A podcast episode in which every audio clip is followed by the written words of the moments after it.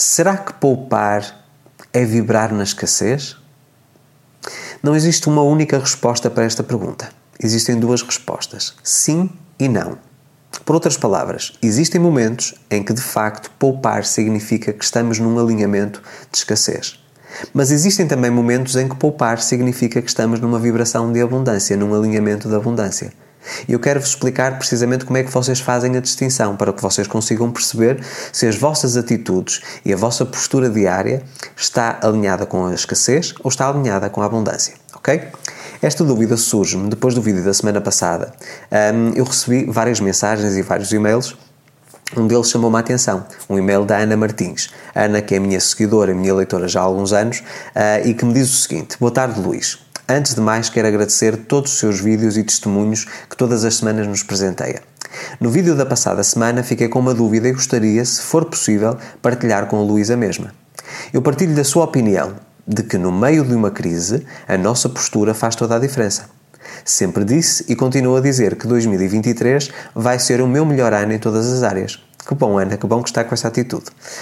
No entanto, esta dúvida persegue-me desde há uns dias a esta parte e gostaria de saber a sua opinião. Vamos lá à pergunta. Quando eu vou comprar um artigo e procuro o mesmo em promoção, esta atitude é sinal de escassez da minha parte? Gratidão por tudo, Luís. Ana.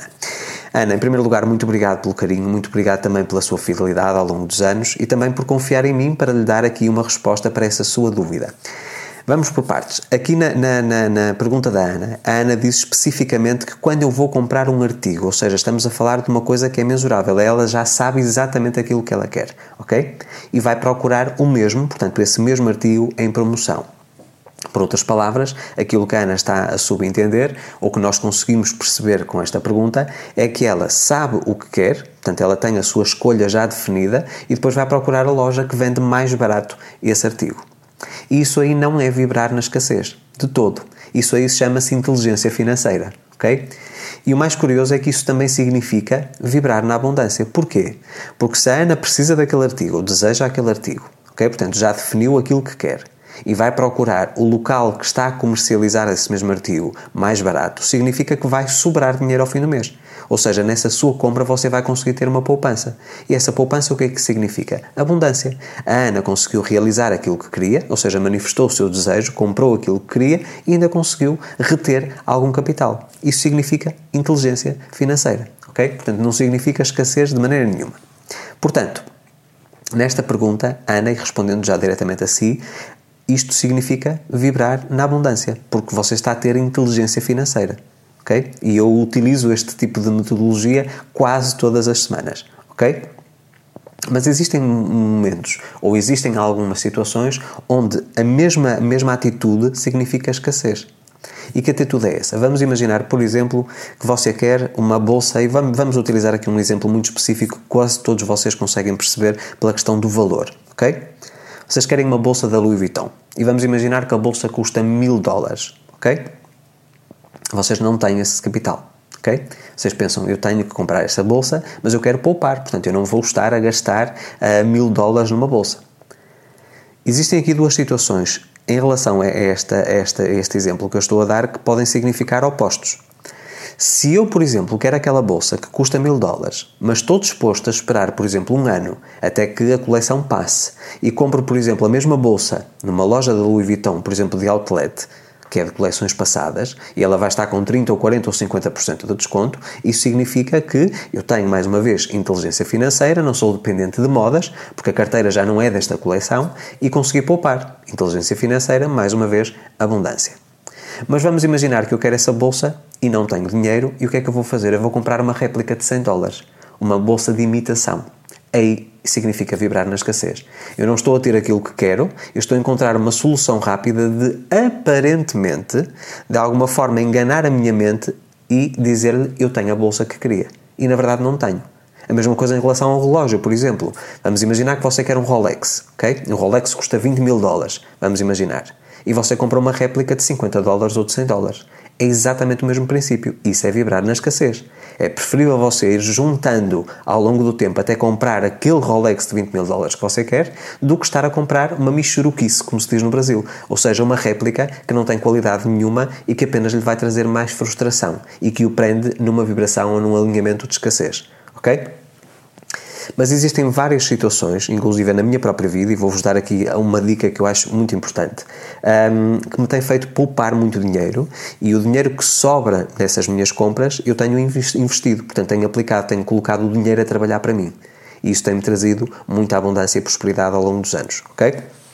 Eu sou uma pessoa que estive, como muitos de vocês sabem, ligada à moda durante muitos anos. Eu fui estilista, ok?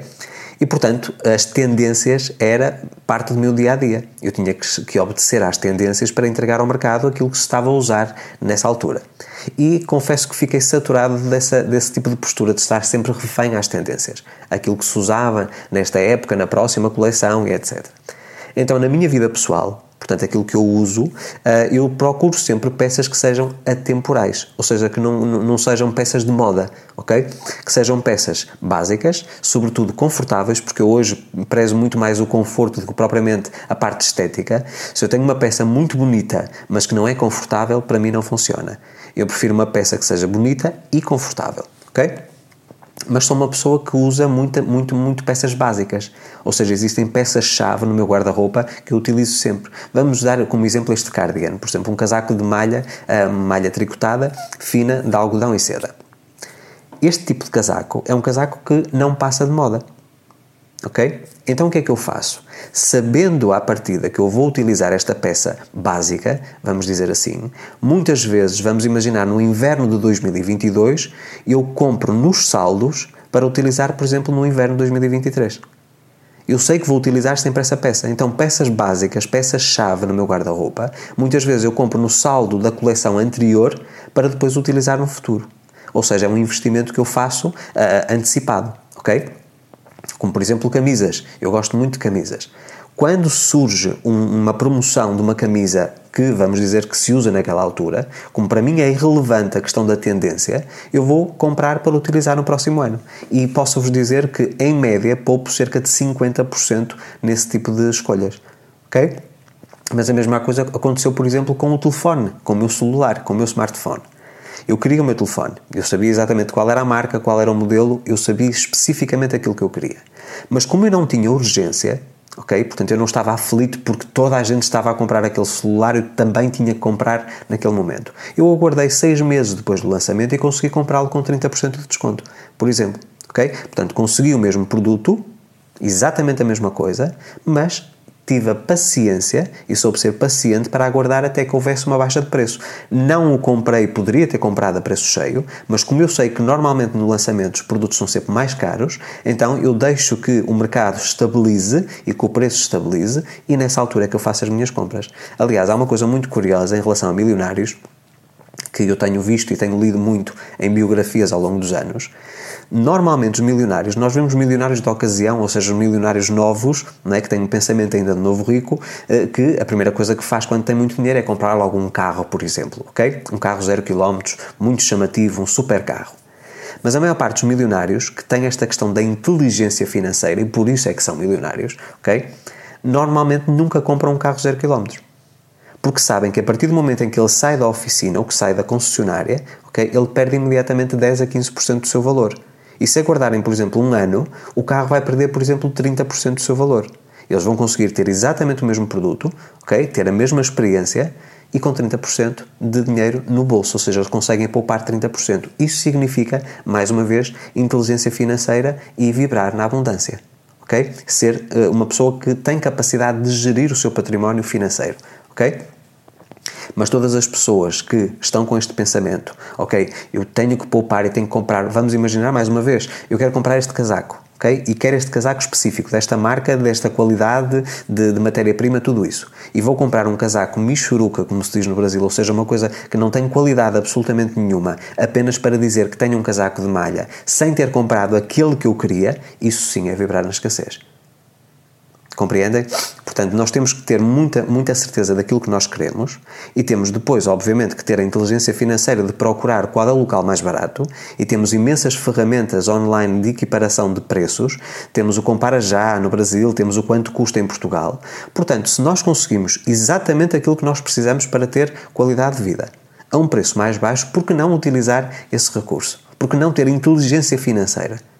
Nós íamos comprar de qualquer forma, se pudermos poupar 10, 20, 30, 40%, muitas vezes na Black Friday, por exemplo, que se encontram alguns bons negócios, por que não fazê-lo?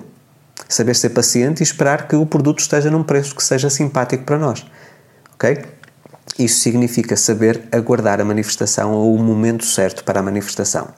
Portanto, resumindo, em relação à Ana, isto não é vibrar na escassez. Se a Ana procura um artigo específico e vai procurar o revendedor ou o retalhista que o vende mais barato, significa inteligência financeira. Está a vibrar na abundância porque vai-lhe sobrar dinheiro e quando sobra dinheiro e a Ana olha para a sua conta e vê que tem dinheiro, como é que você se sente? Uma pessoa abundante. Portanto, está no, no, no caminho certo, no alinhamento certo. Quando você realmente quer uma coisa, não consegue e vai comprar uma réplica, ou então você uh, anula as suas vontades e diz: Não, eu não posso gastar dinheiro, eu tenho que apertar o cinto, eu não posso gastar absolutamente nada, não usufruindo daquilo que o dinheiro lhe pode proporcionar, aí é vibrar na escassez. Ok? Portanto, eu espero que vocês tenham compreendido aqui esta, esta mecânica. Não estou a falar aqui, por exemplo, de poupar todos os meses um determinado valor, isso ficará para outro vídeo.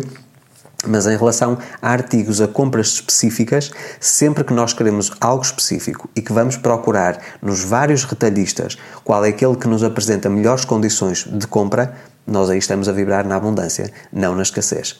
Espero ter esclarecido essa dúvida, espero também que este vídeo tenha agregado valor à sua vida. Se não conhecia o meu canal e está a chegar pela primeira vez aqui a estes vídeos, eu falo sobre lei da atração, co-criação consciente e manifestação de sonhos. Faça a sua subscrição e ative o sino das notificações para receber um aviso sempre que eu publico novo conteúdo. Convido-vos todos também para se juntarem a mim nas outras redes sociais: Facebook, Twitter, LinkedIn, Instagram, Telegram e TikTok. Volto para, mais, para a semana com mais um conteúdo. A minha imensa gratidão pela sua audiência. Um forte abraço.